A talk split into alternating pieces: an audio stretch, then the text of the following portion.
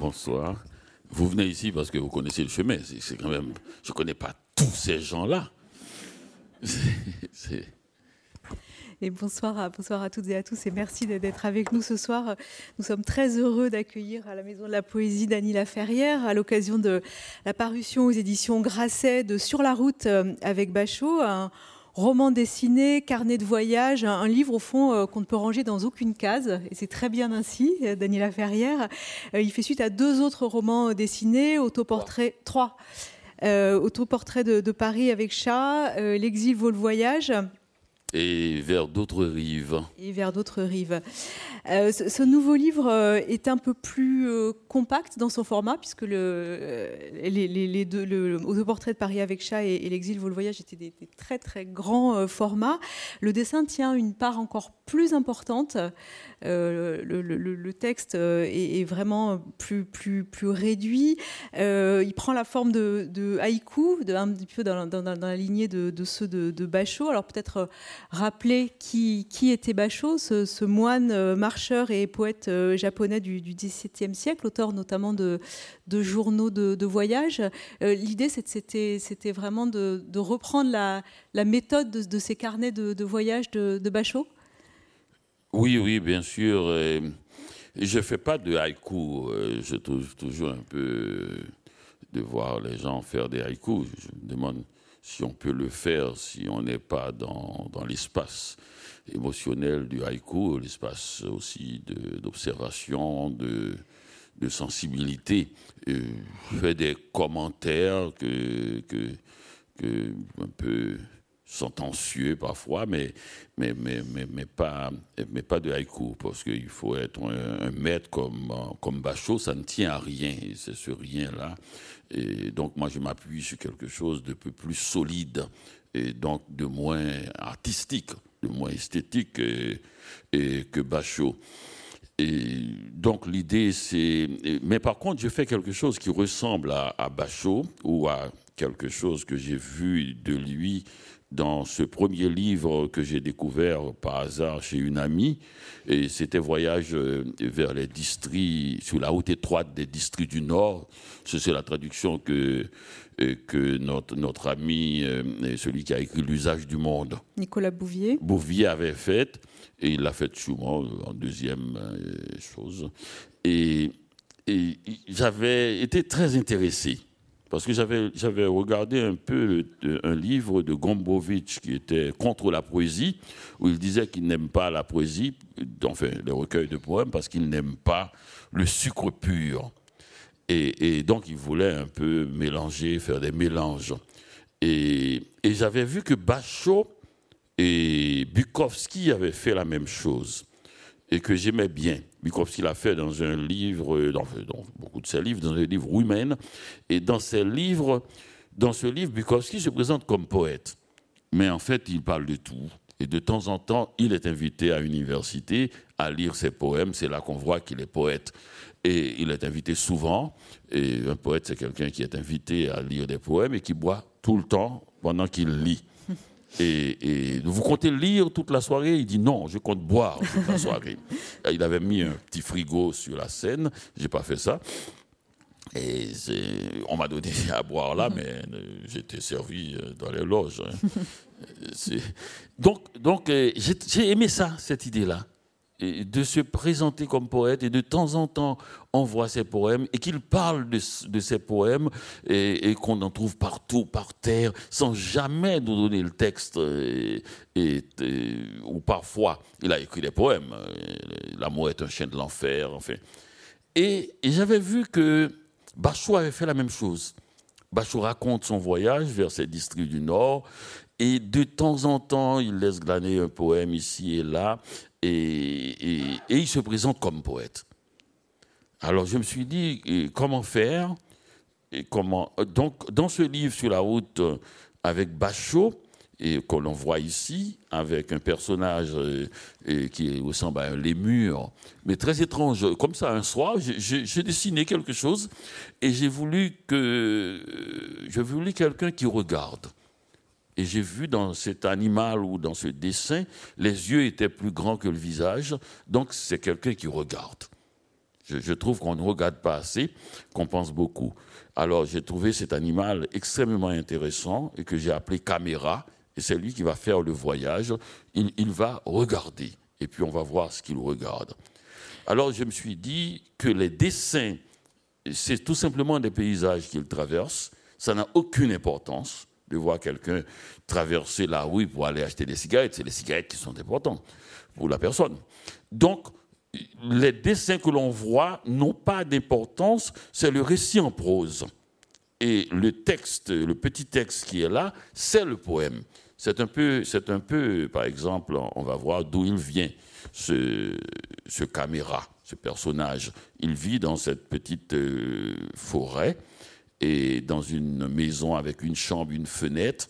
Donc c'est un solitaire qui s'apprête à partir pour voir le monde pour le regarder. Il n'a aucune idée préconçue et il ne fait que voir. Donc j'ai trouvé qu'il n'y avait pas assez de regardeurs du monde et beaucoup de, gens avec des commentaires. Donc c'est un peu cela que, que j'ai voulu faire. Donc quand on voit des images, il y en a beaucoup, c'est considéré comme un espace que le personnage traverse. Mais l'idée, son émotion et sa sensibilité, ça va être ce qu'il va écrire, ce qu'il va dire. Il, dit, euh, ce petit personnage, je ne veux pas regarder le monde, j'ai faim de sensations diverses. C'est vrai, c'est vrai. Et j'ai encore menti à propos de lui. Et, il, est, plein d'émotions, en fait. Et, c'est comme tout le monde, tous les gens qui ont vécu trop longtemps à la campagne. Et moi, j'aime pas la campagne. Il y a toujours des voleurs en cavale il n'y a pas de télé, il y a plein de moustiques. Et, j'imagine que c'est un endroit d'où l'on a envie de sortir. Alors, il sort, il a envie de voir le monde. Comme je l'ai dit, moi, je l'ai toujours dit, mes vaches sont des voitures.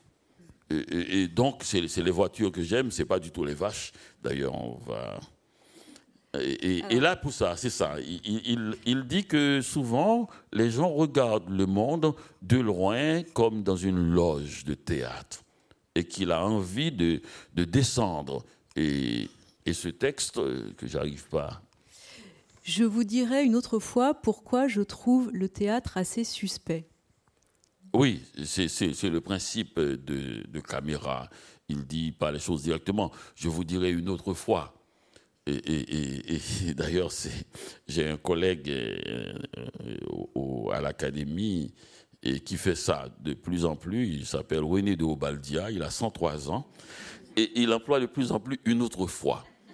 Alors, de temps en temps, il se penche à mon oreille, il m'appelle Monsieur Dany, je l'appelle René, bien sûr, et il me dit, Monsieur Dany, j'ai quelque chose d'extrêmement urgent à vous dire. Et je me penche, il me dit, ça peut attendre. Donc, euh, c'est cela. une autre fois impose un temps un temps à venir, un temps long, un espace de temps à conquérir ou, à absorber, ou bien enfin une rêverie sur l'avenir. Mm. Mais il y a beaucoup de fenêtres euh, dans ce livre, beaucoup de fenêtres ouvertes sur le monde. Alors, ce qui est formidable dans, vos dessins, c'est que euh, on, peut y trouver beaucoup d'interprétations. Ils, sont, assez ouverts. Euh, moi, ce que je me, suis raconté en voyant ces, fenêtres, ces gens à leurs fenêtres, c'est nous enfermés chez, nous pendant les confinements et, regardant en, bas de la rue pour, pour un peu passer le temps. Avant le confinement, il y avait les fenêtres, je regardais aussi, mais pendant le confinement, ce poste d'observation a eu, a eu son heure de gloire parce que les fenêtres étaient très mal vues depuis la phrase d'Oscar Wilde qui disait un gentleman ne regarde jamais par la fenêtre. Regarder par la fenêtre, c'est dénoncer la personne qui vient de passer, c'est dire que c'est lui le criminel. Enfin, c'est un poste d'observation qui était dévalorisé. Mais comme tout le monde, on n'avait que ça à faire, mais j'ai toujours été intéressé par la fenêtre. Pour moi, c'est d'abord euh, se sauver et avec quelque chose par la fenêtre. C'est-à-dire, euh, pour l'enfant que je fus, c'est sauver, se sauver avec l'alphabet. Et j'ai toujours rêvé, pour moi, apprendre à lire, savoir lire, c'est un enfant qui se sauve par la fenêtre avec l'alphabet. Et à partir de ce moment-là, il peut circuler dans le monde euh, parce qu'il sait bien le décoder. Et, il y a même des livres pour lui indiquer, pour, pour, pour l'amuser.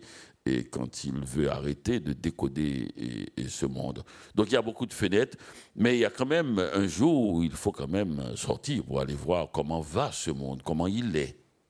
Mais euh, ce livre est, un carnet de voyage et on, se demande parfois si ce sont des voyages réels ou des voyages immobiles, des voyages imaginaires.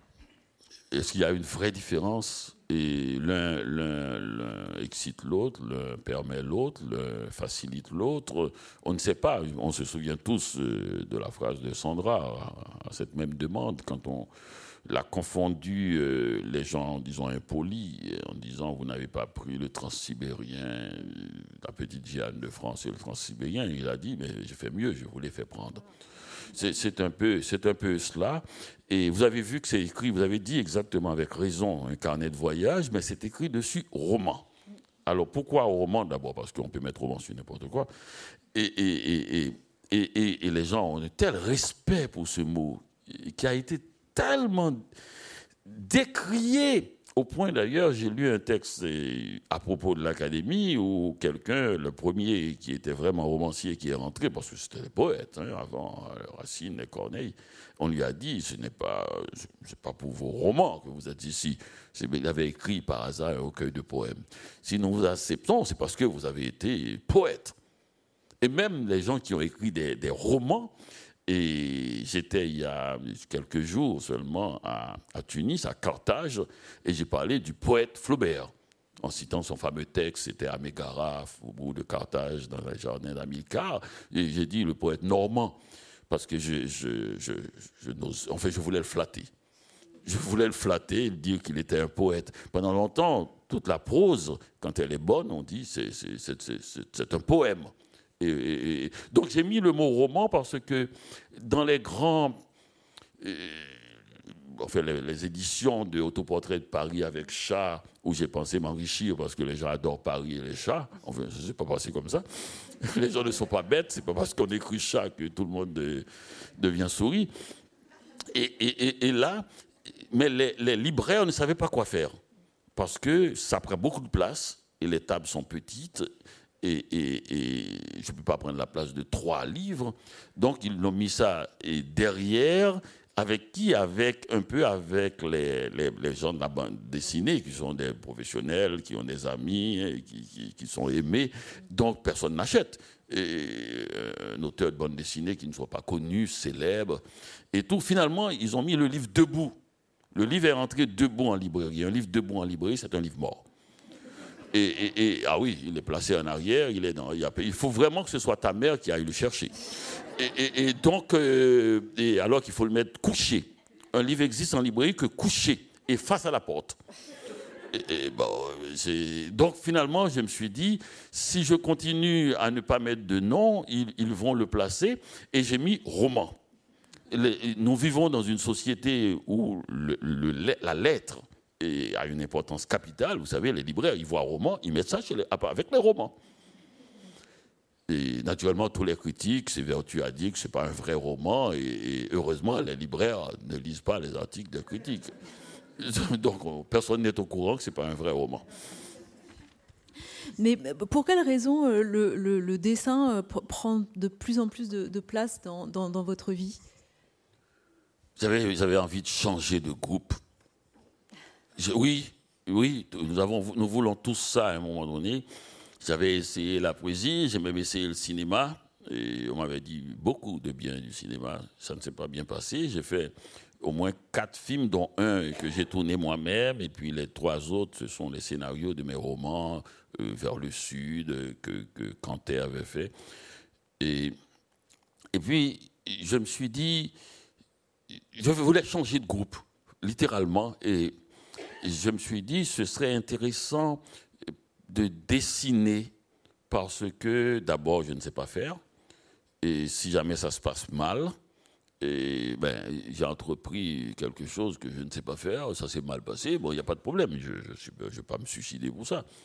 Et puis ensuite, ça me permet une, ça exige une concentration heureuse.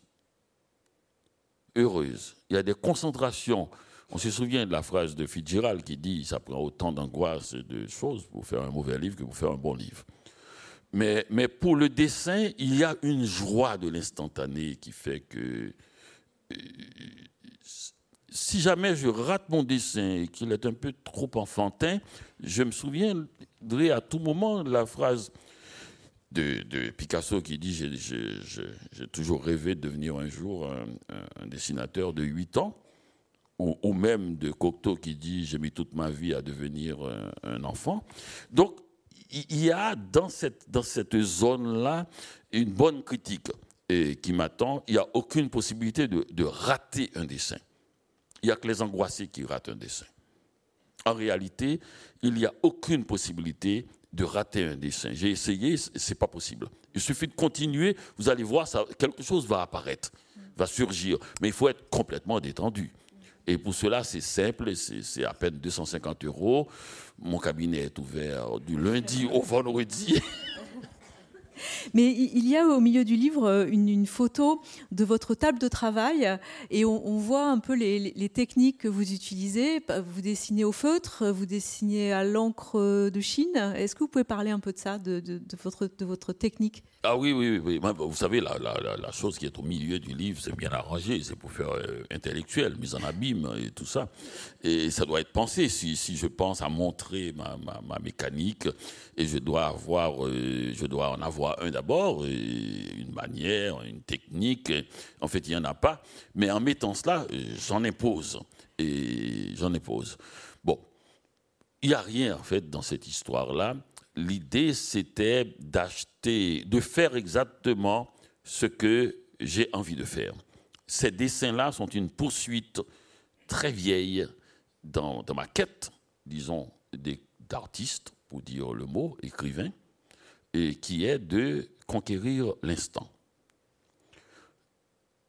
C'est impossible avec la littérature parce que d'abord la langue française elle-même, c'est pas qu'elle n'est pas fiable, au contraire, elle est pleine de, de ruses. Déjà la grammaire, les temps de verbes, c'est impossible. On ne peut pas attendre l'instant, atteindre l'instant quand vous avez avec vous des temps de verbes comme le futur antérieur, qui est un truc de pervers, c'est futur antérieur le passé composé deuxième forme, le, subjonctif le plus que parfait. Et je sais que vous les employez plus, mais, c'est mon travail. Hein. Et, donc, je trouvais que c'était une, course perdue, et c'est une quête perdue, et seul le dessin, que les enfants ont immédiatement perçu d'ailleurs, ils sont toujours en train de coucher par terre, de dessiner et d'écrire des petits mots à côté, et avaient perçu que l'instant peut être attrapé par le dessin. Et c'est pour ça que, que, j'ai voulu, quand je, suis tombé dans, dans, cela, et je me suis dit, je vais y aller. Vous savez, nous les humains, on est impressionnés par, euh, par la quantité. Et faire 15 pages de dessin, et les gens jugent. 100 pages, les gens jugent. 200 pages, les gens jugent. Et ce matin, j'ai terminé un, petit livre de poésie. Ça me fait 1300 pages de mauvais dessins les gens sont impressionnés. Et, d'abord, où, a-t-il trouvé cette énergie? Comment a-t-il pu s'imposer à lui-même d'abord pour cela? Enfin, il y a quelque chose qui, qui, qui, impressionne et personne ne veut, ne, veut, ne veut donner une opinion sur une masse de choses. On dit que c'est un chemin. Il a pris son chemin. Donc c'est pour cela que, que, je continue sans arrêt et avec l'espoir que cette masse finira par produire une émotion. Mais vous dessinez à quel rythme? Euh, C'est quotidien euh, c'est tout le temps. Je dessine. Par exemple, je vois ça là, je vois un petit point euh, lumineux au fond, je vois, je fais ça, je fais ça, je vois des têtes, je fais ça, je fais ça, je fais ça. Et c'est des gens, et, puis je fais des bouches ouvertes, c'est-à-dire ils, me regardent béatement. ils sont, sont contents d'être là. Et, donc, ça veut dire que ce dessin qui est venu assez tard dans ma vie m'a apporté une jeunesse de regard. Et, et aussi, et ça fait une sorte de distance avec l'émotion. Les enfants connaissent bien ça d'ailleurs les psychologues leur demandent de dessiner pour savoir ce qu'ils pensent. Et ça fait une distance avec l'émotion. Et dès que euh, je sens une émotion, euh, je dessine et puis euh, l'émotion disparaît et c'est l'événement qui apparaît. Et ça remplace. Un mot sur, sur ce, dessin, sur cette vache? Cette vache, bon voilà, c'est ce que un voyageur comme Bachot ou un voyageur comme moi, vous, allez, vous avez vu comment cette masse s'installe dans un paysage magnifique. Elle, est là. Et, aurait dit l'autre, la vache, comme l'éléphant, est irréfutable. On ne peut pas là. C'est une évidence tellement pesante. Et elle regarde les voyageurs depuis la nuit des temps passés et repassés. Donc il m'a semblé que c'était l'animal du voyage parce que euh, avant même de commencer à voyager, elle se couche et se relève pas. Et, parce que je crois que tout nomade a besoin d'un sédentaire pour raconter son voyage, sinon il n'y a pas de voyage. Il faut le récit. Le voyage se passe au moment du récit, ce que le nomade raconte à celui qui n'a pas bougé. La vache, vous l'avez à l'aller et vous la retrouvez au retour. Et, comme vous vous déplacez, qui vous dit qu'elle ne s'est pas déplacée entre-temps puisque vous n'y étiez pas?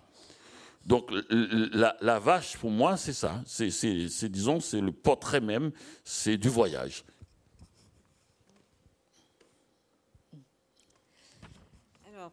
Ce, livre est aussi euh, traversé par euh, l'actualité euh, assez immédiate. Là, on, voit par exemple que vous avez dessiné les manifestations à Hong Kong. C'est un dessin extrêmement peuplé. Surpeuplé. Surpeuplé, voilà. Comment, comment vous saisissez-vous comme ça de, l'actualité qui vous arrive par la radio, par la télévision Il y a une distance. je me souviens, j'avais vu ce film Amadeus. Il y a une scène où où Mozart est, insulté par la mère de sa femme qui le traite de fainéant. Il allait dans, les cafés, le soir dans les tavernes pour boire. Et parce que Mozart était obsédé par l'idée de vulgarité, il a écrit une chose extraordinaire à son père. Et parce qu'on disait qu'il était vulgaire, il a dit oui, je suis vulgaire, mais ma musique ne l'est jamais. Et c'est une vieille chose qui, les gens qui sont d'une pureté esthétique extraordinaire ont besoin de, détruire le talent. Un peu Brando euh, l'a fait en devenant énorme parce qu'il en avait marre d'être beau. Et, des choses comme ça. Elvis Presley l'a fait. C'est une vieille chose qui habite euh, le cœur humain et, des choses comme ça. Donc, il, y a toujours, dans, dans ce dessin, il y a l'événement, mais il y a surtout le fait que c'est un tableau, c'est une tapisserie. Pour moi, ce ne sont pas des Hongkongais qui, qui sont là en nombre, et c'est que en, en, faisant un, et, c'est quelqu'un qui proteste, deux, peut-être une dizaine, mais à un moment donné, ça fait comme, comme une tapisserie. Et, j'imagine, j'espère qu'un collectionneur va me dire, Monsieur Laferrière, venez faire ça dans mon salon, vous, vous allez faire. Et comme ça, ça va être magnifique, je trouve ça beau, je trouve ça. Donc il suffit d'en de, d'en faire et d'en faire. Ce qui est intéressant, c'est que quand vous en faites beaucoup, beaucoup, le même visage, ils finissent par avoir des tons différents. C'est ça qui est, qui, qui est extraordinaire. C'est-à-dire, et, et, j'ai pas pensé, je fais juste le visage et puis après j'essaie de faire. C'est censé être un parapluie et, c'est censé être un parapluie. Et puis euh, le truc bleu, c'est censé être l'appui. Mais comment faire l'appui qui n'est pas bleu du tout hein, Je ne hein, peux pas faire euh, l'absence qui, est l'appui. Donc, et puis finalement, c'est un tableau. C'est un tableau et, et, comme mon livre est censé être dans une actualité, parce que si, si j'enlève le Hong Kong manifeste et sous la pluie, on, va croire que, j'ai un, petit, un petit projet d'être artiste. Mais si je mets mon Hong manifeste sous la pluie, je deviens un rédacteur de l'UMA. Et, donc, à ce moment-là, il n'y a pas de problème, personne ne peut me juger. Je suis en train de rendre compte et, que Hong Kong manifeste sous la pluie. Donc, pour moi, c'était cela. C'est l'événement qui, me sauve de, de, l'orgueil, quoi.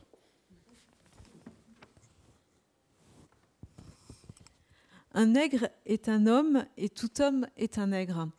Euh, on, pense en, lisant cette phrase euh, à, votre, livre Comment faire l'amour avec un, nègre sans se fatiguer.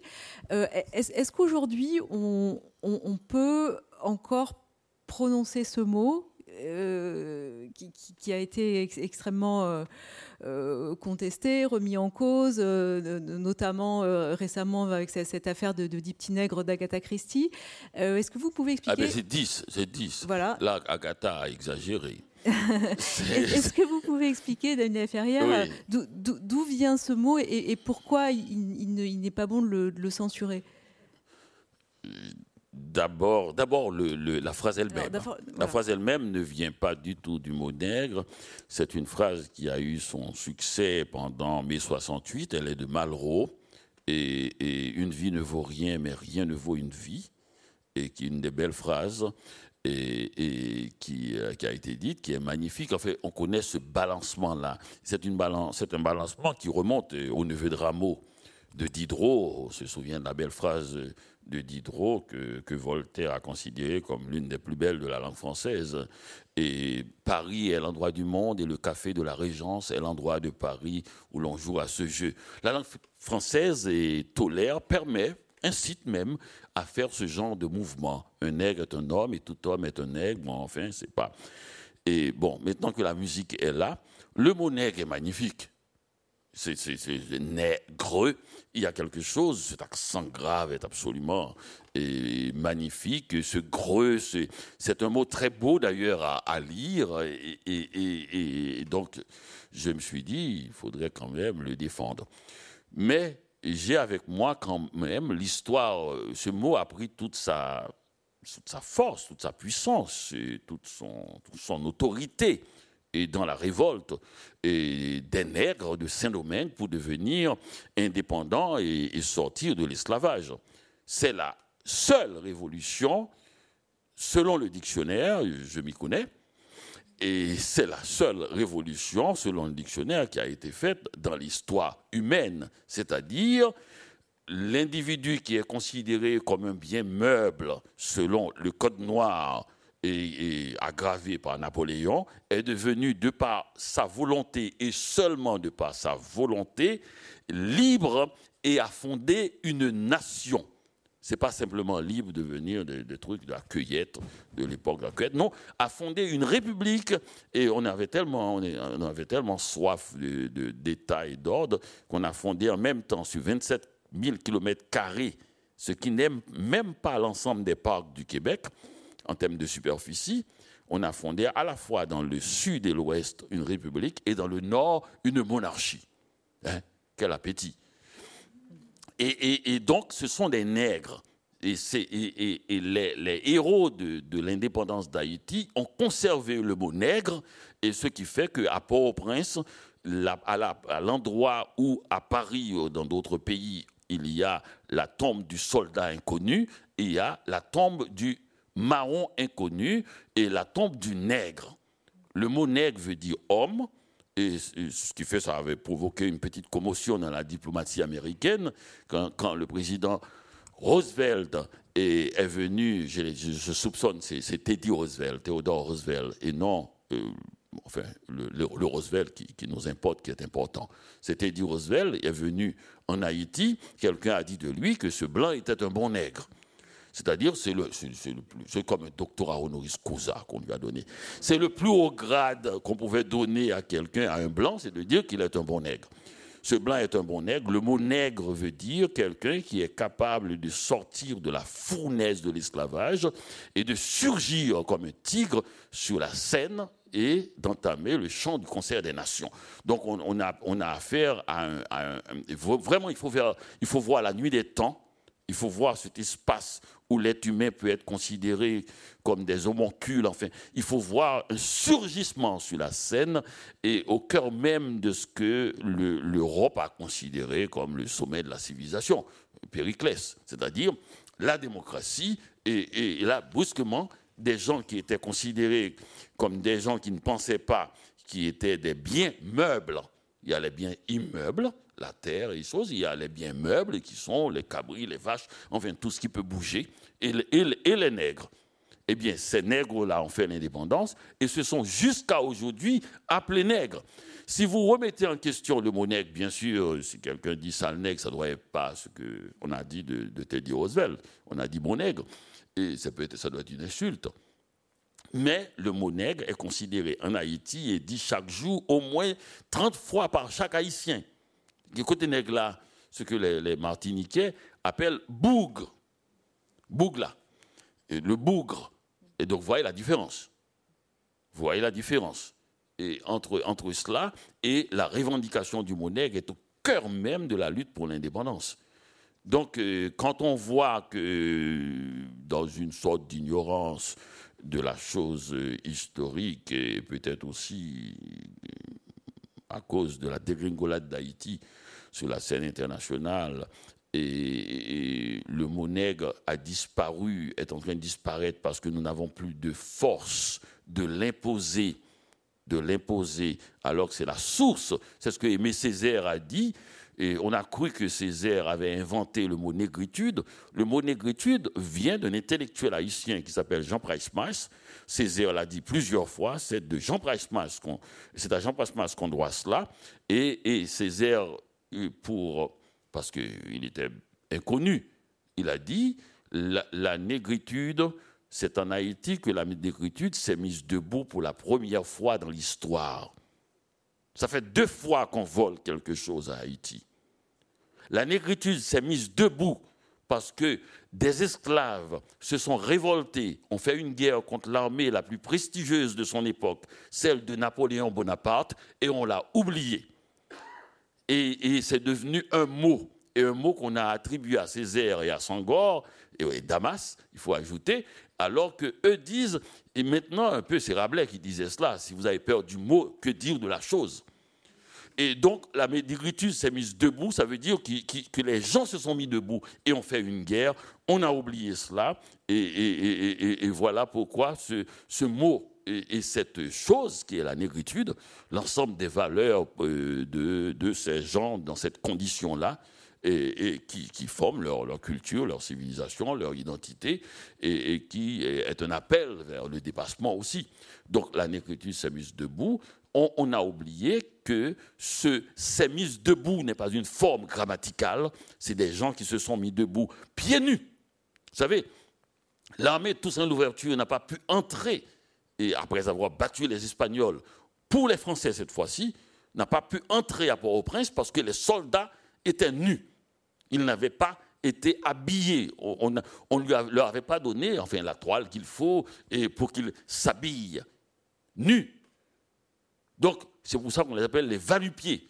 Et ces soldats n'ont pas pu entrer dans Port-au-Prince victorieusement. Donc, c'est les Français bien habillés qui, sont rentrés alors qu'ils s'étaient planqués complètement. C'est Toussaint Louverture, un des grands stratèges, qui avait fait cette bataille.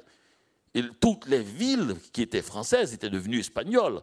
Et quand il a pris, et, disons, la direction des opérations, il a changé le cours des choses et toutes les villes espagnoles étaient redevenues françaises. Bon, Bonaparte, qui n'est pas rien, avait compris cela et il l'a nommé général en chef des armées françaises et général de division, le divisionnaire de l'ouverture. Le vol est arrivé quand, en, 1989, le 200e anniversaire de la Révolution française, il fallait faire rentrer un révolutionnaire au Panthéon. Eh bien, on a choisi quelqu'un de bien quand même. Et, comment s'appelle Badinter en a fait une bonne pub et, là-dessus, il a publié un livre avec sa femme, je crois. qui, quel est ce, cet homme du XVIIIe siècle, des Lumières que Badinter aimait bien? Condorcet. Parce qu'il aimait bien, enfin, la liberté, il voudrait bien que, enfin, il a quand même dit un petit peu, n'allez pas si vite. Il est rentré au Panthéon alors que Toussaint Louverture, qui était général français, parce qu'il est mort en 1803, l'indépendance d'Haïti est arrivée en 1804, n'a pas pu rentrer, on l'a laissé à la porte. Vous imaginez une chose Et j'ai été obligé d'aller au Panthéon, qui est, disons, le grand livre d'histoire pour que les enfants de France apprennent l'histoire, pour montrer que Toussaint Louverture et la révolution des Sonomingues ne dépendent pas de Victor Schweitzer, qui est un homme admirable, parce que simplement, Victor Schweitzer est né en 1804 et Haïti est devenu indépendant en 1804. Vous voyez, en présence de tout le monde, comment on peut voler une histoire. C'est-à-dire, les gens, bon oui, mais oui, Schulcher a dû vous, vous aider. Non, non, il n'est pas né. Il était simplement pas né, c'est écrit. C'est écrit au Panthéon. On a mis une petite plaque pour Toussaint l'ouverture. Et Schweitzer, et, puis naturellement, hein, l'autre jeune homme que j'ai cité tout à l'heure, Condorcet, est rentré. Ben, c'est quelqu'un de bien quand même. Hein. Mais, mais quand même, c'est quand même Toussaint qui a fait la révolution dans, dans un endroit terrifiant, avec la fièvre jaune, avec en fait tout. Et l'horreur, l'horreur. Imaginez des gens qui sont à l'autre bout du monde de leur pays. Ils ont droit de vie et de mort sur des gens qui sont considérés comme des biens meubles. Imaginez comment ils se sont donnés à cœur joie. Et que c'est eux qui appellent ça après la fournaise de Saint-Domingue la fournaise de Saint-Domingue, au point que la France a dit si on a perdu cette bataille et qu'on a perdu Saint-Domingue, c'est à cause de la fièvre jaune. Comme si la fièvre jaune, qui est un peu, un peu ce qu'on appelle la Covid de, son époque, comme si la fièvre jaune ne touchait pas les, Noirs. Tu t'imagines? C'est la fièvre jaune qui a fait qu'on a, perdu, qu'on a dû rentrer. Comme si les, Noirs, les Africains, ils étaient hors. C'est-à-dire ce, ce corps-là ce corps-là n'avait aucun droit public. Il n'était pas répertorié dans l'acte officiel. C'est ça que ça veut dire. L'acte médical. Il n'était pas, il pouvait avoir toutes sortes de maladies et mourir. C'est quelque chose qui sort de, qui n'est pas contrôlé, qui n'est pas contrôlé. C'est pour ça qu'on n'a pas su qu'il mourait de fièvre jaune. donc, ça veut dire la deuxième fois encore, on a volé à Toussaint Louverture sa place au Panthéon, mais je m'en occupe.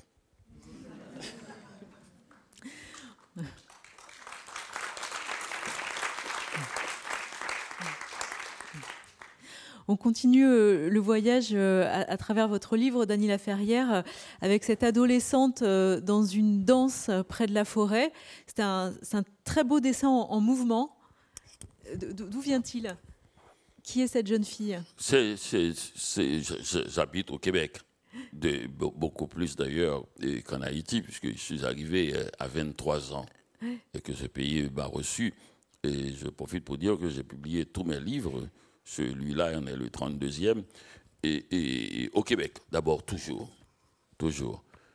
Et vous savez, le Québec, c'est le pays avec beaucoup d'arbres, beaucoup de choses. Je trouvais qu'il y avait un rapport entre l'arbre et le livre, entre le papier. Et, moi, je fais des rapports avec la nature. Et simplement une digression avant, digression avant de, de rentrer dans cette explication. Pour, pour mon rapport, euh, le rapport de ma vie, j'essaie de lier cela au symbole public. Quand j'ai été élu euh, à l'Académie française, j'étais à Port-au-Prince. J'étais à Port-au-Prince parce que l'Académie française, c'est quand même une sorte de grande matrice de mythologie et de rituels. Je me suis dit, et si je ne regarde pas ça comme, comme un, espace qui, absorbe des rituels et, et donc j'ai rien compris. Alors, comme tout ce qui m'est arrivé à l'extérieur, m'est arrivé à l'extérieur d'Haïti, même le fameux prix Médicis qui fait que ma mère a pensé qu'il y avait un rapport avec Catherine de Médicis. Et ça ne lui a rien dit. Ma mère est complètement hors champ d'ailleurs. Quand, le président Hollande a voulu téléphoner pour l'inviter à mon, ma réception, alors tu imagines. Hollande, président de la France, ma mère serait perdue dans ces histoires de, de villes, de pays bizarres. Hollande en France, tu vois. Ma mère s'est arrêtée à De Gaulle. Elle ne connaît pas Pompidou. Là, on a Hollande. Un Hollande en France, imagines C'est vrai que c'est une ouverture hein, à l'étranger quand même. Mais de là, c'est beaucoup exagéré là quand même. Donc, ça veut dire que les rituels comptent pour moi. Et, donc, j'ai voulu être en Haïti à ce moment-là pour qu'il m'arrive quelque chose en Haïti. Vous savez, on ne peut pas tout le temps être un hologramme il y a des fois, il faut qu'on puisse toucher la matière. Et, pour cela, je n'ai pas été malheureusement faire la tournée des... Vous savez, quand, vous êtes en élection à l'Académie, il faut aller voir les académiciens pour, expliquer ce que vous voulez, ce pourquoi vous voulez être parmi eux. Les gens discréditent ça en disant c'est une sorte de truc tourné de flatterie. C'est pas vrai. C'est des gens avec lesquels vous allez vivre jusqu'à la mort. Et ils meurent. Et, donc, vous, devez avoir la courtoisie d'aller leur dire pourquoi vous voulez être dans la même salle avec eux chaque jeudi jusqu'à la mort.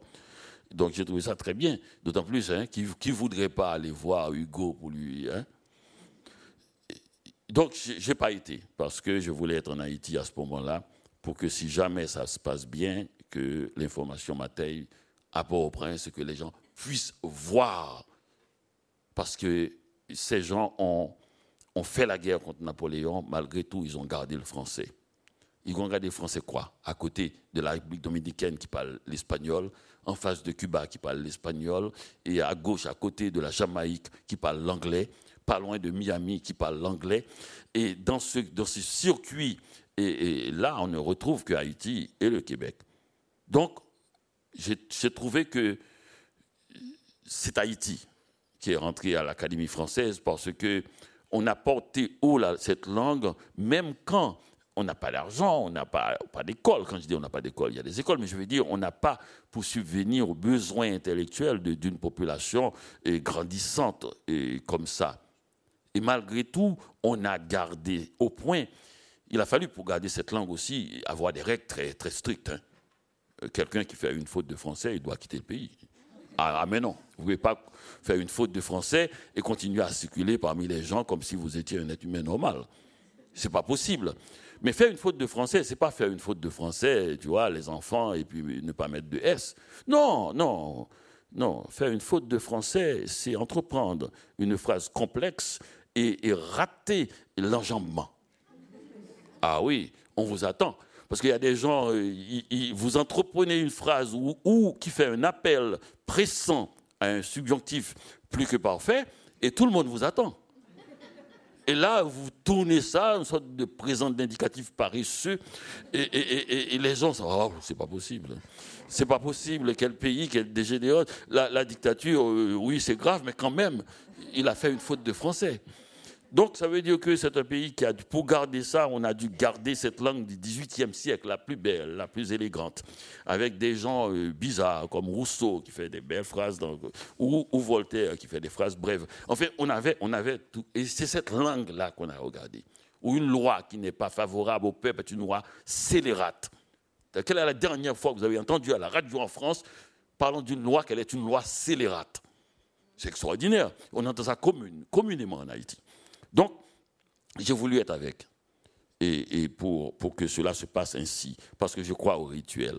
C'est le même rituel qui fait cette danse que vous voyez là, cette jeune femme qui danse nue près de la forêt, il faut sentir l'odeur de la forêt, il faut sentir que cette danse, c'est la forêt avec ce, ce vent, ce bruit, ce silence, cette force, cette puissance, cette musique intérieure, et qui fait que cette danse et, il n'y a pas un arbre qui est, qui, est, qui est, montré là, mais on sent une liberté totale, un feu dans les cheveux. Et, et ce texte que... Déjà, l'intuition d'une menace imprécise flottant dans l'air, avec cette rage froide, elle pointe une dernière fois la cause de son mal de vivre. C'est peut-être dans la laine angora que l'espoir du monde s'est retiré. Oui, c'est une euh, vieille dame euh, autochtone, amérindienne, ou si on peut appeler Première Nation, et qui m'a dit cela un soir calmement. Elle était en train de tricoter. Elle m'a dit que c'est peut-être dans la laine angora que l'espoir du monde s'est retiré. J'ai pensé à tout, mais j'avais jamais pensé.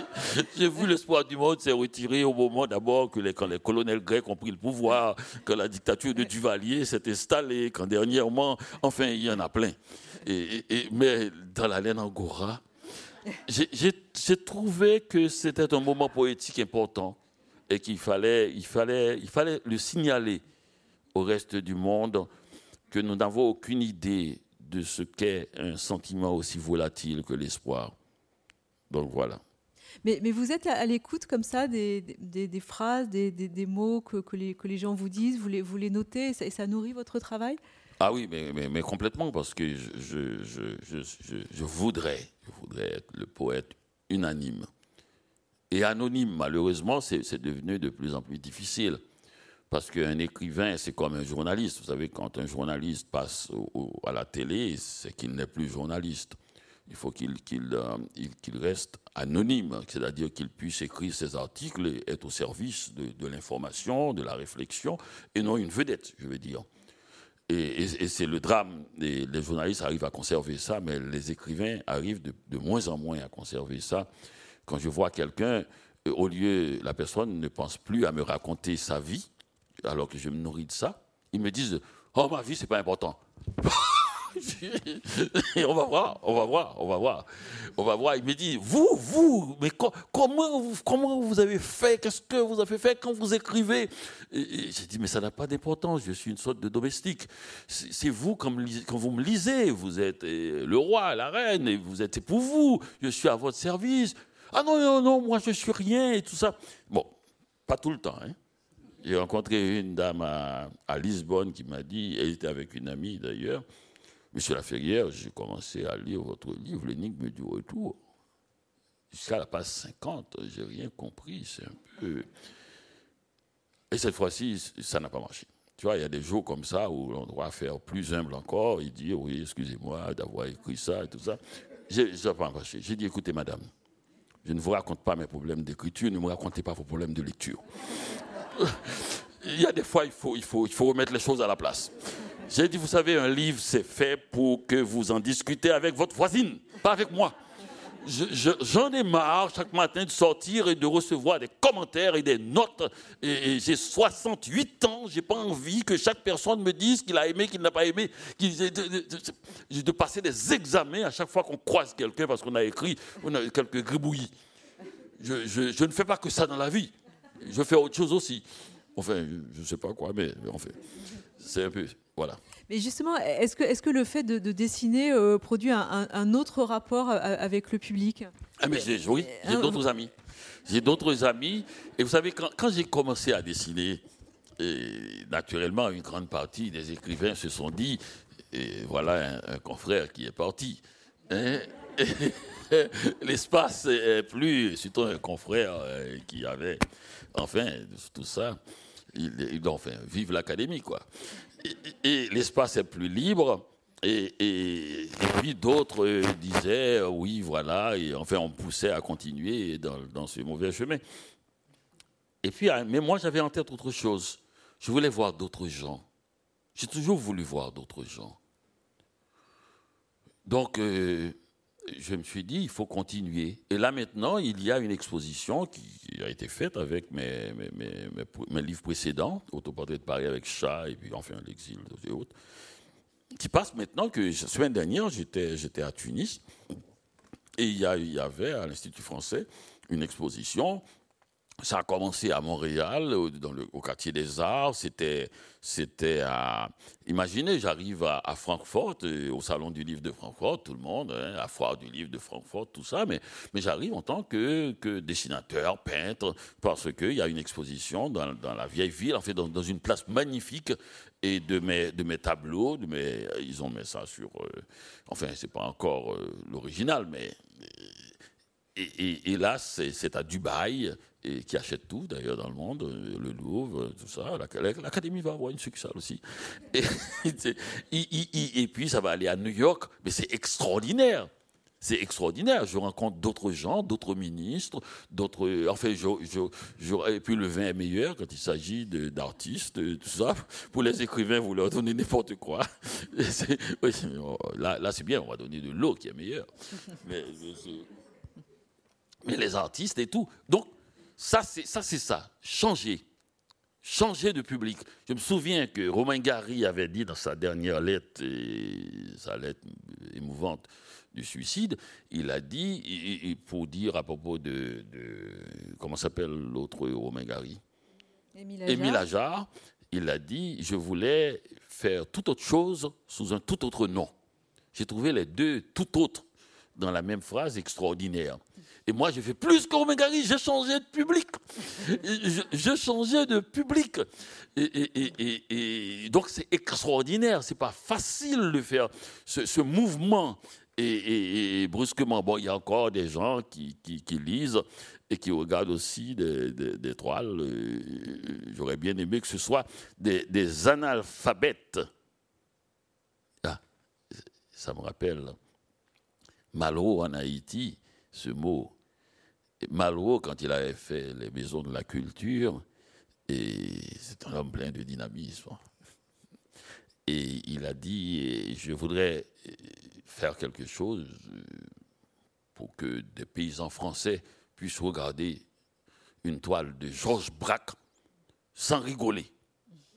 Et quand il est arrivé en Haïti et qu'il a vu les peintres paysans, il y était allé pour cela d'ailleurs, parce qu'il avait vu des tableaux de peintres paysans et qui avaient euh, peint, si l'on peut dire, un petit cimetière et qu'ils avaient fait d'autres tableaux. Il, a dit, et il a dit, je suis venu en Haïti et j'ai vu des peintres paysans faire ce cimetière qui, qui me donne l'impression qu'ils connaissent un chemin secret qui mène à la mort sans passer par la douleur. Et c'est à Georges Braque de ne pas rigoler.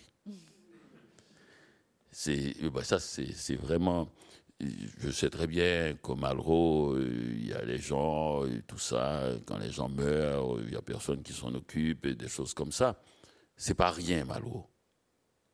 Et, et, et, on, voit quelqu'un, la puissance. Malraux n'est pas un colonisateur. Il est allé en Haïti, il a vu ça. En 1974, je crois que j'y étais. J'avais écrit un, petit article sur ces peintres et on m'a présenté à Malraux, je l'ai accompagné dans le nord d'Haïti, et je l'ai vu. Quand il est arrivé à Soissons-la-Montagne, il parlait aux paysans qui étaient venus, les peintres paysans, qui parlaient créole, il lui Malraux en français. La personne qui est euh, un artiste extraordinaire aussi, Tiga, et sa femme, pas sa femme, et son ami Maud Robard, étaient là, ils voulaient intervenir pour traduire. Malraux a dit, non, ça va, je comprends. Il comme ça, il parle comme ça. Et, les paysans ont fait oui de la tête. Et parlait français naturellement. Euh, je ne sais pas si vous avez lu L'homme précaire, c'est une, langue dense, hein, ce n'est pas, les, horizons funèbres. Et, mais il parlait comme ça, et les paysans parlaient aussi, leur créole aussi, compliqué. Ils se sont compris au point qu'à la mort de Malraux, on a vu, euh, et Jean-Marie Drault avait fait un petit film magnifique, des paysans qui descendent des montagnes, chacun avec un tableau sur la tête, en l'honneur du chaman qui était venu un jour et leur a parlé. Alors ce chaman était rentré à Paris avec les tableaux et des photos de tableaux d'ailleurs, photos de tableaux qu'il a mis un peu partout par terre et ce qui a fait dire à Mauriac, Malraux se retire sous sa tente avec ses, photos. Et, bien ce chaman était venu avec ses photos et il, en a fait un long texte de 60 pages qu'il a voulu publier dans l'Intemporel, son dernier livre. Les Gallimards, toujours radins, ont dit on ne va pas publier cela parce que le livre est prêt et que Malraux a dit il faut le publier et Gallimard a dit enlevez un chapitre. Et il a enlevé le chapitre sur Goya et l'a remplacé par le chapitre sur les peintres primitifs haïtiens. Ça a l'air banal. 60 pages. Goya, il avait déjà fait un livre sur Goya. OK. Mais Goya, 60 pages.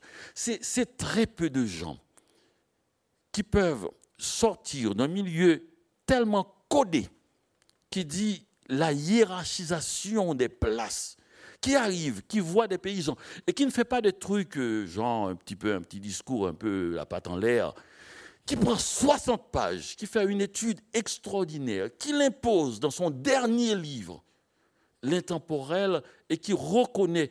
C'est la seule personne qui a fait ça avant lui, c'est Breton. Exactement en Haïti aussi. Il est arrivé, il a demandé à voir un poète, ce qu'il a fait d'ailleurs à la Martinique d'abord, avec Césaire. Breton entre dans une petite mercerie, trouve des cahiers renéotypés, une sorte de chose comme ça. C'est mal broché. Lit ça et dit qu'il est devant l'une des dernières grandes aventures de la langue française. Bon, les jeunes gens qui écrivaient ces articles mal brochés s'appelaient Césaire et, et, autres. Et il sait savoir, il fait d'ailleurs la postface de cahiers d'un retour au pays natal, c'est-à-dire, il est allé en Haïti il a vu la même chose avec Magloire Saint-Aude, dont il a dit qu'il faudrait remonter à Nerval. ce qui est intéressant, bon, tu peux toujours faire des compliments à l'étranger, ce n'est pas une monnaie qui a, qui a d'importance, c'est l'argent du touriste culturel. Mais quand ça continue vraiment, quand Césaire reste, quand Saint-Aude reste, vous savez, même si on ne connaît pas, il reste. Hein. Et quand Saint-Aude reste, et, qu'on voit vraiment la puissance du regard critique et la liberté de quelqu'un qui voit un alcoolique haïtien, il faut le faire, hein, et qui, qui est rejeté par, par son groupe, quand il a demandé à voir Saint-Aude, tout le monde était... Euh, euh, oui, il n'était pas là, il est là. Et finalement, il a pu le voir. Quand reconnaître le talent pur, fort, ça demande une subversion, une auto-subversion incroyable. Parce que dans notre ADN, on a été tellement construit pour regarder de haut. On regarde de haut même dans sa propre famille, la petite cousine pauvre. On a été tellement construit pour regarder de haut que pour se déplacer, déplacer, pour faire, pour faire bouger ce socle, c'est absolument, c'est presque impossible.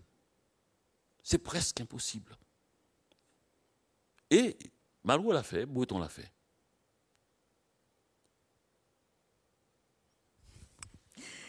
Ce livre d'Annie Laferrière euh, est traversé par euh, de nombreuses figures euh, d'artistes. Il y a beaucoup de musiciens de jazz.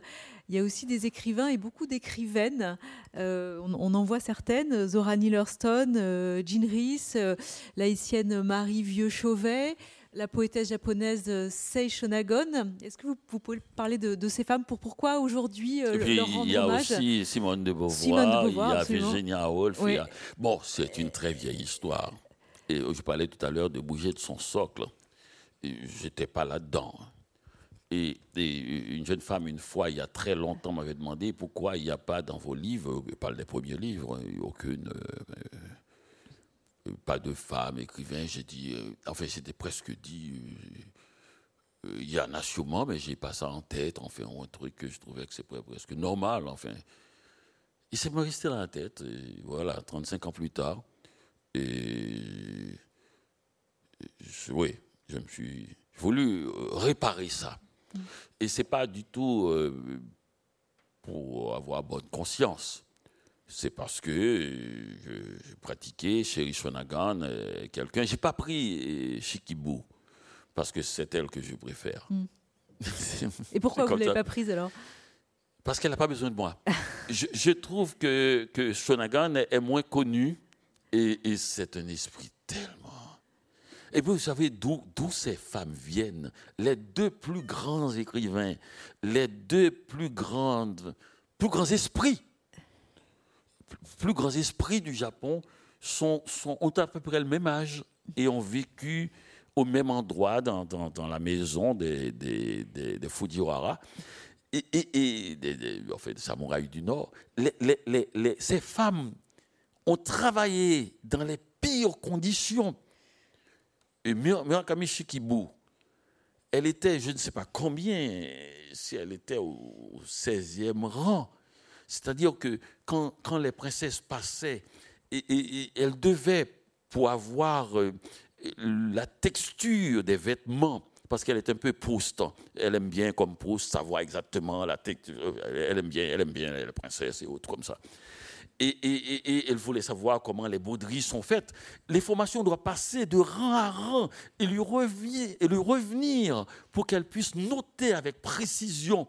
Ce n'est pas une précision d'historienne, c'était, elle voulait, comme Proust, avoir exactement le grain qu'il faut, parce qu'elle a peur de faire des fautes de goût. Hein. Et sa précision, c'est parce qu'il avait tellement peur qu'une princesse dise que qu'est-ce qu'il dit là?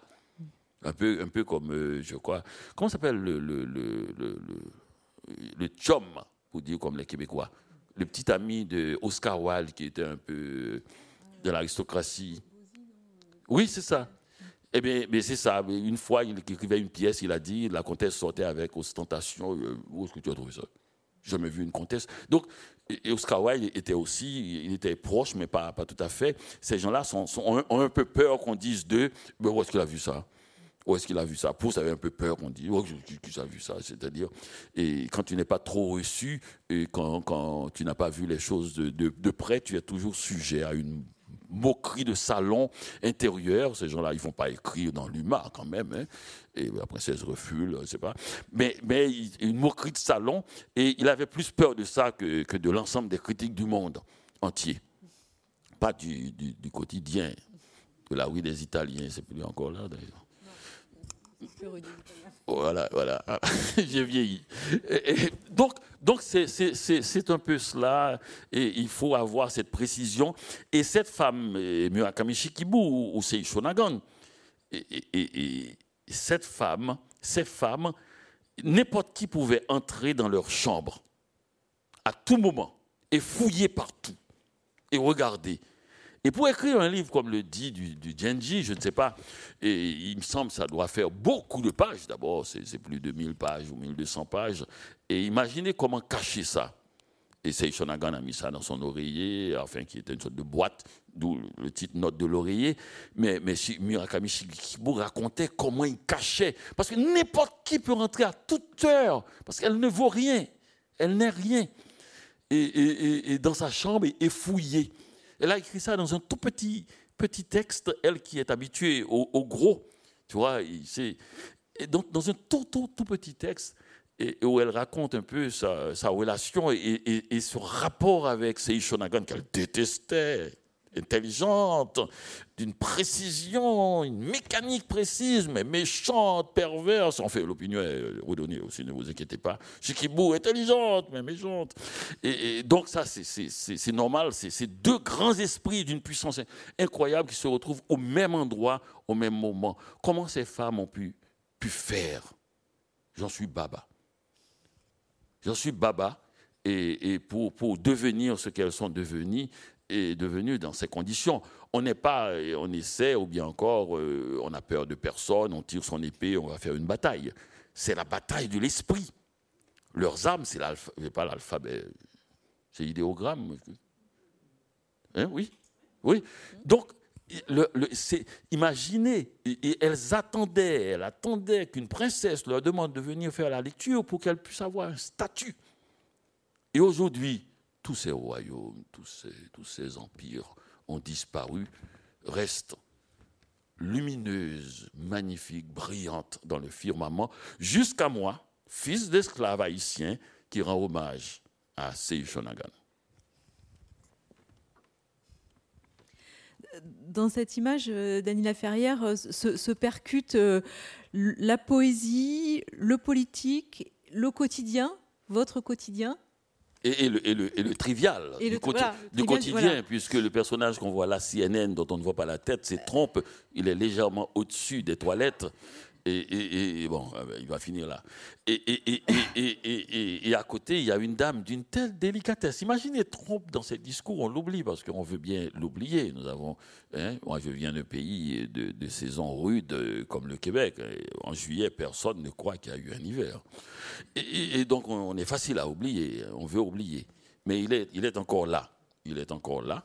Il peut revenir n'importe quand. Et, à côté, cette délicatesse. Et quand, quand, je lui ai dit tout à l'heure que est-ce qu'elle aurait dit une phrase pareille, je elle a une révulsion. je suis désolée de ne pas être celle à qui vous pensez. Oh, révolution, le mot est un peu fort, Daniela Ferrière. Mais vous m'avez dit presque brutalement, non, ça m'est jamais arrivé de dire une chose pareille. Mais, mais, mais, mais, quand même, malgré tout, je suis désolé de ne pas être celle à qui vous pensez. C'est j'avais lu quelque chose euh, d'assez semblable dans Choses vues de Hugo. Je ne sais pas si quelqu'un a, lu ce livre. Eh bien, c'est Hugo. Il a voulu raconter un peu les événements. Il est devenu le plus grand journaliste de son siècle. Chose vue, c'est une merveille. Il, parle de tout. Il est extraordinaire. C'est vraiment un livre, si quelqu'un me dit quel livre que, que, tout le monde devrait lire, là, Chose vue de Hugo. Le titre n'est pas de lui, malheureusement, le titre est magnifique. Le, titre, c'est de, l'éditeur. Et Chose vue de Hugo. Et il y a une scène, parce que Hugo raconte tout, hein, les grandes choses, euh, les grandes batailles, les, batailles à l'Assemblée nationale, enfin, enfin tout, ce qui est. Et, et puis des toutes petites minuscules choses. Et par exemple, cette femme qui dit euh, Je suis allée à, un pique-nique, on fait une sorte de truc comme ça, et il y avait là tout le monde. Et un tel était avec un tel, qui est son amant, un tel était avec sa maîtresse, un tel était avec son amant, un tel avec sa maîtresse. Il n'y a que moi qui étais avec mon mari, pauvre moi. Enfin, mais, il faut savoir le dress code, quoi. Et, avant d'aller dans les soirées. Et, et, donc, Hugo raconte ça, ou bien il raconte aussi cette femme qui est assise près de la fenêtre et qui se prend de tendresse pour elle-même parce qu'elle elle, est malade elle est mortellement atteinte. Et, donc Hugo raconte tout ça, c'est le Hugo des grandes voix comme des petites chansons. Et dans Choses vues, en deux volumes, euh, dans Choses, c'est une merveille, et, ce livre. Et, les deux personnages, tout à l'heure, c'est Ishonagan et Murakami Shikibu, qui n'étaient pas là, mais dont la grande ombre couvre tout le livre, m'a rappelé une scène que je n'ai pas décrite dans Autoportrait de Paris avec chat. Je ne l'ai pas décrite parce qu'il ne faut pas appeler certaines personnes dans votre livre. Ils vont vous écraser. Alors, j'avais deux images sur Balzac. Deux images sur Balzac. Il y avait une image qui était un texte. Je voulais voir si je pouvais écrire toute une page pleine de, de mots qu'on n'est pas obligé de lire. Et j'ai écrit toute une page pleine, et avec Balzac couché. Alors, les mots qu'on n'est pas obligé de lire, c'était tous les titres des livres de Balzac. Je suppose, dès qu'on a compris que c'était tous les titres des livres, on n'est pas obligé de les lire. ce serait mieux de lire les livres. Et, donc, on a compris. donc, je voulais voir qu'est-ce que, un peu, Cocteau dit que l'écriture, c'est du dessin organisé. Je voulais voir qu'est-ce que ça donne, ce dessin organisé, sur la page. Et puis l'autre, c'était Balzac encore, c'était sur Balzac, qui est, un homme très étrange, qui a une relation avec Laure, parce que toutes les femmes de sa vie s'appellent Laure, sa mère s'appelle Laure, sa soeur s'appelle Laure, sa fille s'appelle Laure. Et je ne sais pas s'il si, s'est organisé pour cela, mais enfin. À part Zulma, sa, grande amie, tout le monde s'appelle Laure. Et puis il y avait une troisième scène que j'ai faite, mais enlevée après. C'est une scène que j'ai lue dans Chose vue. Si vous lisez Chose vue, vous lirez cette scène la servante est venue me dire Monsieur de Balzac se meurt. J'étais occupé à mes occupations. J'ai tout laissé pour aller voir. Je suis arrivé et Balzac était revenu euh, de Russie, il était très content, sa femme, il s'était marié, il avait cette euh, jolie maison qui était adossée à une chapelle où il pouvait rentrer quand il voulait pour prier et des choses. Et tout allait bien. Et je suis rentré dans la grande salle. Et là, Hugo fait un truc de, de, de huissier. Il fait un peu le truc de la fortune de Balzac. Ah, bah, ça Oh là là, un Holbein. Oh, cette sculpture. Il fait le décompte de la fortune de Balzac et trouve que Balzac, qui la dernière fois qu'il s'était vu, il y a trois mois, l'avait reconduit jusqu'au milieu de la rue avec sa robe de chambre. Il était là, tout content. Et, puis, il avait des idées de livres. Et, et là, la servante a dit, Monsieur de Balzac est en haut, il est seul, tout le monde est parti. Sa femme était partie, son frère était parti, et Hugo monte l'escalier pesamment, je pense qu'il avait pris un peu de poids. Et, il arrive, il voit Balzac couché sur le lit, il s'assoit, il s'assoit à côté de Balzac. Il lui prend la main, Balzac n'entend rien, il a des, râles incroyables, il n'entend rien. La servante a dit, les médecins étaient venus il y a trois jours, ils ont dit que, enfin, quand il a commencé à sortir de l'eau et non du sang, bon, fait, que ça n'allait pas pas se rétablir et que Balzac va vers la mort. Et le ventre de Balzac, la couché, le tout ça. Hugo met sa main un peu au poignet et son doigt s'est enfoncé dans, le poignet de Balzac. La chair est friable, la peau est, tout à fait détendue, complètement en honte. Et là, comme lecteur, vous dites, mais quand même, qu'est-ce qui se passe là? J'étais pas au courant. Hugo a assisté à l'agonie de Balzac Il faut imaginer, hein, Hugo au chevet de Balzac. C'est pas rien. Tu dis, qu'est-ce que tu es en train de lire là? Heureusement que c'est Hugo qui, l'écrit. Tu dis, mais, je ne savais pas que Hugo était au chevet de Balzac. C'est quand même pas rien. Ces jeunes gens ont écrit des choses plus ou moins intéressantes. J'ai dit, mais j'étais pas au courant. Et là, la servante elle-même, et finalement, à un moment donné, on a, on a marre de voir Balzac agonir. Et il est descendu, il est rentré chez lui. À l'époque, les grands écrivains recevaient tôt le matin. Il y avait chez lui, euh, je pense qu'il était 6 heures du matin, il y avait euh, ben d'Alger, il y avait l'ambassadeur d'Espagne, il y avait des gens qui étaient chez lui comme ça pour passer prendre les nouvelles. Et Hugo est arrivé, il a dit Monsieur de Balzac est mort, un grand d'Europe. Il a dit le mot Europe. Il n'a pas dit de France. Et, Hugo n'a pas ajouté dans l'annonce, mais il a ajouté dans le texte, il avait 51 ans. Je ne savais pas qu'il est mort à 51 ans. L'auteur de la comédie humaine. Alors là, naturellement, tout de suite, tu fais ton âge pour regarder. tu fais le décompte de tes livres, tu fais ta vie qui se défile. Et, le type avait 51 ans. Et Hugo qui annonce sa mort au reste du monde. Donc, euh, ça vaut, ça vaut la peine, ne serait-ce que pour ça.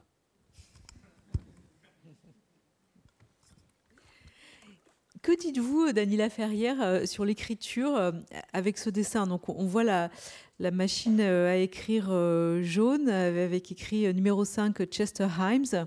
Numéro 5, c'était pour Chanel. J'ai mis ça comme ça. Voilà.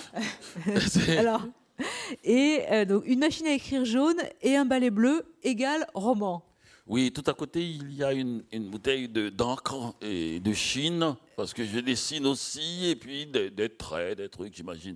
J'imagine qu'en mettant le 3.12, le chiffre, et puis un truc un peu matériel, ça donne l'impression de sérieux, et que je, suis de l'ordre de la machine. Je ne suis pas du tout une sorte de poète et comme ça résiduel. Et le ballet alors? Le ballet, c'est parce que euh, dès que j'ai fini un livre, je balais. Garcia Marquez dit qu'il va pisser. Parce qu'on lui a demandé, quand vous avez fini Cent ans de solitude, qu'est-ce que vous faites? Et il a dit, je suis allé pisser. Il dit, quand vous terminez un livre comme ça et que vous vous retrouvez seul, et c'est ça ou le suicide, il a choisi d'aller pisser. Et, moi, j'ai choisi de balayer. Mais pour moi, balayer, et cela, c'est vraiment, nettoyer tout cela dans mon cerveau, nettoyer et en même temps aussi, des fois, je balais un peu pour chaque chapitre, mais je balais tout quand j'ai fini complètement. Le ballet est fondamental pour moi parce que j'avais vu une fois à Port-au-Prince, dans un hôtel, où il y avait des arbres et des feuilles qui tombaient sans cesse, et quelqu'un qui était alloué à balayer les feuilles. Vous savez, quand vous balayez des feuilles qui tombent euh, au moment même, pendant que vous êtes en train de balayer, on a l'impression de faire un métier bizarre. Et, cet homme connaissait son métier, puisque, à un point où il pouvait méditer. J'ai dit balayer en méditant est un acte subversif. J'ai toujours peur des gens qui balaient à côté de moi. Le pouvoir doit avoir peur des balayeurs. Parce que c'est l'un avec, avec la vaisselle, la main dans l'eau chaude. Hmm c'est des actes de subversion. Ne laissez personne faire trop souvent la vaisselle chez vous. D'ailleurs, vous avez vu, la moitié du monde s'est révolté. De, même, euh, Dany Laferrière, que euh, ouvrir la porte euh, en pyjama ou, passer du temps au lit est, un acte subversif. Oui, le pyjama fait peur aux actifs. Et, c'est très simple. Vous n'avez qu'à ouvrir la porte en pyjama, vous allez voir la personne qui, est derrière fait un saut en arrière. Il n'avait il il, pas prévu cela. Que à 10 heures du matin, il est dans l'activité la plus fébrile, il sonne et puis quelqu'un lui ouvre et dans la pénombre en pyjama. Il y a quelque chose comme euh, un rappel et à l'immobilité, rappel au fait que, toute action n'est que futilité. On rappelle que l'être humain devrait être à l'horizontale. On s'est trompé, je crois que quand on s'est mis debout, on a fait vraiment l'erreur. Il n'y avait aucune raison de se mettre debout. On était à quatre pattes. D'abord, se mettre debout, c'est dangereux, parce que malheureusement, tous nos sens se retrouvent sur un espace restreint, comme si on voyait les yeux, la vue, le nez, l'odorat, les oreilles. Un petit espace comme ça, on met ça comme si on était une voiture japonaise, une quelque chose de compact. C'est quelque chose de compact, alors qu'on aurait pu mettre le nez ici, les yeux là. Enfin, on aurait pu distribuer ça de manière sérieuse. Alors, naturellement, spontanément, on a envie de juger l'autre, le créateur, de dire que c'est mal fait et tout ça. On se précipite. On a tort. Parce que quand on est à quatre pattes, c'est plus acceptable. Ah, vous voyez, à quatre pattes, c'est plus acceptable. Mais debout, c'est vraiment une tête, et, enfin, Danton qui s'y connaît, et, vous dira, c'est une chose dangereuse. Exposez tout ce que vous avez de bon. Enfin, tout le reste, c'est de la blague. Les jambes, vous toujours hein, vous, vous, arranger. Et on ne fait pas de machine pour voir. Et, tout le reste peut, peut, peut passer. Mais là, tout ce que vous avez de bon, vous l'avez mis sur un espace qui peut se compter en, centimètres. Quelle imprudence ça m'a rappelé de Borges qui disait à propos du dollar américain, parce que le dollar comme 1000 dollars, 200 ou 500 ou n'importe quoi, c'est de la même grosseur. Il l'appelle l'imprudent dollar américain. Donc pour les, pour les faussaires, c'est du gâteau. Alors, vous, vous, rendez aussi hommage euh, à, plusieurs peintres. Alors, euh, il y, a Matisse, je cherche l'image de Matisse, je vais, je vais, la, je vais pas la trouver évidemment. Voilà, la voilà. Euh, ah ben, j'aime les peintres, oui. Quels, quels, sont les, peintres qui ont, qui, ont, été importants pour vous? Parce qu'on compare souvent vos, dessins aux, peintres naïfs, mais en réalité, il y, ah, en a bien d'autres. C'est moi qui ai dit ça, et puis vous savez, il ne faut jamais dire et, mais ou plutôt les gens, les gens comprennent autre chose. J'ai dit que je ne savais que je ne sais pas peindre. Tout le monde dit ah mais il ne sait pas peindre, il ne sait pas dessiner puisque c'est lui qui l'a dit. Si j'avais dit que j'étais un grand dessinateur, ils n'auraient jamais dit ça. Ils auraient dit quel, quel prétentieux. c'est incroyable. Les gens répètent ce qui est négatif. Et ce conseil, je le tiens de ma mère. Et je vous la fais aussi. Si jamais vous êtes mal prise n'importe où dans le monde, dites du mal de vous et vous allez avoir l'unanimité. Et, je me souviens, je devais aller voir ma femme à, New York et je vais au consulat américain. Et le consul américain, c'est quelqu'un qu'on a choisi pour sa voix. Il faut qu'il ait une voix forte, qu'il puisse vous humilier d'un bout à l'autre de la salle. Et le consul m'a dit, il a vu ma lettre, qu'il travaillait à Radio-Canada et que je ne travaille plus depuis quelques années, quelques années. Je travaille dans un petit journal. Et il dit pourquoi vous, vous ne travaillez plus à Radio-Canada Très fort. Et j'ai dit plus fort que lui, parce qu'on m'a renvoyé. Il dit pourquoi on vous a renvoyé de Radio-Canada J'ai dit pour médiocrité. Ah, vous savez, là, hein, il m'a forcé à dire du mal de moi. Hein, hein, l'article 5 interdit qu'on fait contre soi, qu'on témoigne contre soi. C'est dans, la Constitution américaine. On n'a pas le droit de témoigner contre soi.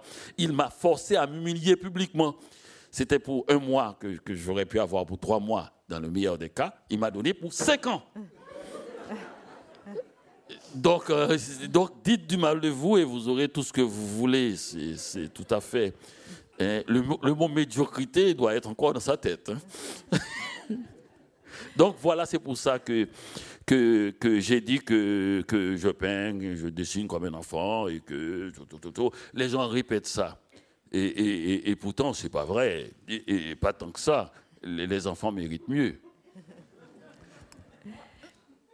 Mais, vos références, en, tout cas, sont, plutôt euh, à chercher du côté de Matisse, du côté de Basquiat, euh, Picasso aussi. Oui, oui, mais c'est parce que vous savez pourquoi? Au fond, c'est pas tellement des références, c'est une trouvaille. vous savez, on fait beaucoup de citations, vous m'avez entendu. J'aime faire les citations parce que c'est une façon de, de, faire en sorte que des paroles que j'ai aimées continuent euh, dans l'espace. Les, les belles choses aiment bien sortir, continuer dans l'espace quand, par exemple, il y a des phrases que, que, je vais vous en dire trois, parce que c'est amusant. C'est amusant quand même que quelqu'un ait dit d'André Gide, euh, la nature a horreur du gide. tu vois, il y a des, à la mort de Cocteau, quand, quand Mauriac dit Je ne le croyais pas capable, il n'en a qu'aussi naturel, c'est amusant. quand on pense à Cocteau. Donc, il y, a, il, y a, il y a des choses comme ça. Mais on ne fait pas de citation de peinture. On ne fait pas. Pourquoi? Parce qu'on ne peut pas avoir le tableau, bien sûr. Et, deuxièmement, on, a, on, ne, on ne peut pas publier la photo, puisque la photo aussi, il y a des droits. Et quand je fais un, livre comme ça avec plein de peintres, mais j'ai remarqué qu'il y avait une petite faute. Personne ne vous, ne vous empêche de refaire le tableau à la main, soi-même. Et, moi, j'ai appelé ça citation. Je fais une citation. Ça, ce n'est pas une citation, mais il y a des citations et, je fais des citations dans les autres, dans, dans, Autoportrait, je fais des citations dans L'exil vaut le voyage, et surtout dans Vers d'autres rives, où j'ai cité une grande partie de la peinture haïtienne. Vous pouvez citer. Alors, je fais les, tableaux, et, j'ai reçu une lettre il y a deux jours. Je, peux compter sur vous pour pas rapporter, parce que j'ai mis, et dans, dans, dans ce livre d'ailleurs, il y a un, paysage, enfin une maison, une description de maison dans ce dernier livre où, je mets mon studio. Et dans le studio, en mettant cela, j'ai fait une tache noire parce que mon encre est tombée. Et, une tache noire, une tache noire, qu'est-ce qu'on fait avec? Ah bon, j'ai agrandi, j'ai fait un carré, et puis j'ai écrit en bas tout petit, et, et un soulage dans mon studio. J'aurais pu vous montrer cela, y a une dame qui m'écrit et dit Je suis à 7 depuis 4 ans. J'essaie de voir Soulage, je n'y arrive pas. As-tu vraiment un Soulage dans ton studio? Le mec, il est, il est, il est, il est au Louvre. Hein. il, il, est, enfin, il parle plus à personne depuis. Hein. Et, as-tu vraiment un Soulage dans ton studio? Et elle a conclu, au lieu à ce moment-là de dire quel talent votre livre, elle a, elle a dit d'ailleurs, je déteste la France, je n'ai pas pu voir Soulage, je m'en, je m'en retourne à Rome. C'est une Française, hein, c'est pas. Je m'en retourne à Rome. Donc elle s'est fâchée avec la France. Elle, m'a, elle a snobé mon livre, elle n'a pas dit un mot. Elle a engueulé Soulage parce que Soulage n'a pas, n'a pas répondu. Elle a dit, je lui ai même écrit. C'est extraordinaire, hein Les gens vous écrivent et s'attendent à vous voir. C'est extraordinaire. C'est extraordinaire. Chaque fois que les gens me disent, mais je vous ai écrit, vous ne m'avez pas répondu. Je dis, oh, je vous ai écrit 350 pages. J'ai pris un an et demi pour vous faire cette lettre. Vous l'avez reçue, vous l'avez lue, et puis vous me dites que vous aimez, vous, vous considérez ça comme une première lettre. Mais vous êtes incroyable. Hein. Les gens sont incroyables. Hein. Ils s'attendent à tout. Donc euh, voilà. Et donc, en fait, fin de compte, c'est un bon marché. Je, mets Matisse. C'est pas, pas un tableau de Matisse, mais je fais ça. Je trouve que ça doit être ses couleurs. Et puis, je dis, bon, voilà. Je pense à Matisse, hein, ça pose un homme. Et je crois que la phrase avait dit quoi? C'était assis près de la fenêtre, j'ai longuement pensé à Matisse. C'est du bachot. Et ce longuement, détesté par, par un de mes amis, Angelo Rinaldi déteste les adverbes. C'est sa lutte. Il y a des gens qui, qui veulent euh, libérer des peuples, des choses comme ça. Angelo veut éliminer tous les adverbes. Et depuis dernièrement, depuis quelques mois, je ne sais pas si c'est un combat, mais enfin, Dominique Fernandez en veut aux adjectifs. Vous savez, quand on est dans l'académie et qu'on travaille dans le dictionnaire chaque jeudi pendant des heures, toute la journée, depuis longtemps, on arrive à avoir, à prendre un grippe et quelque chose. Je me demande, dans, dans 20 ans, contre qui, contre quoi dans le dictionnaire je vais me prendre? J'espère pas les verbes quand même. Voilà.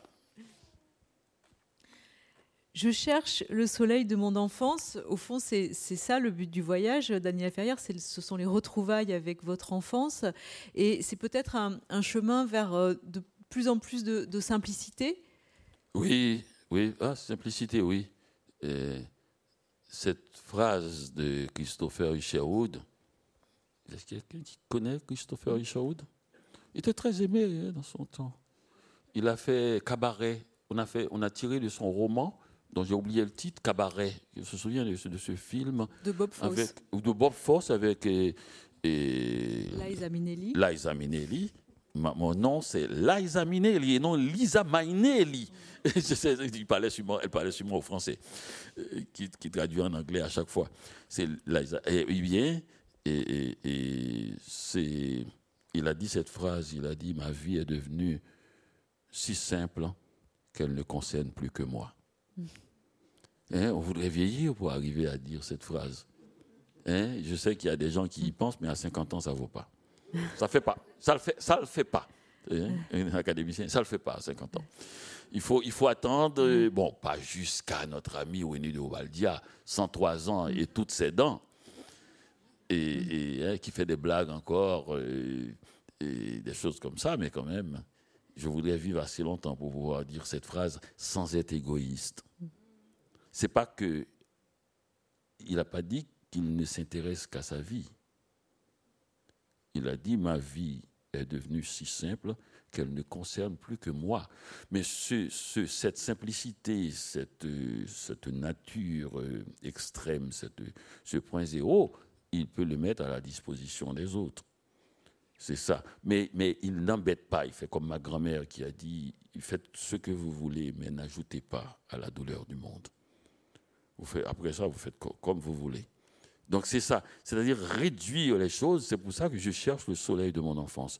C'est pas possible que ce soleil ait disparu. Il paraît que ça peut revenir, c'est-à-dire le goût de voir l'astre, le même qu'a vu Virgile. Il me l'a dit en rêve. Il a dit, Dani, tu vois cette lune, j'ai vu la même. C'est-à-dire qui n'a pas vieilli. Le soleil n'a pas vieilli je cherche le soleil. Comment ça se fait que le soleil n'est pas vieilli et moi j'ai vieilli? C'est-à-dire vieillir, je regarde le soleil sans le voir. Je me souviens de, ce moment où je regardais le soleil, je ne pouvais pas me détacher du soleil. C'est incroyable, c'est quand même pas mal quand tu vois une petite lampe et à Petit Gouave dans ma petite ville, et puis ou bien une petite ampoule qui éclaire, et tu sors dehors, tu vois un truc qui éclaire la ville. Je n'étais même pas au courant que ça éclairait euh, le reste. la ville éclairée petit goave comme ça, d'une telle clarté où tu peux trouver n'importe quoi par terre. Et puis là maintenant prendre ça comme si c'était, ça fait partie du, du pas moi, du système d'électricité, de, un truc à bureau.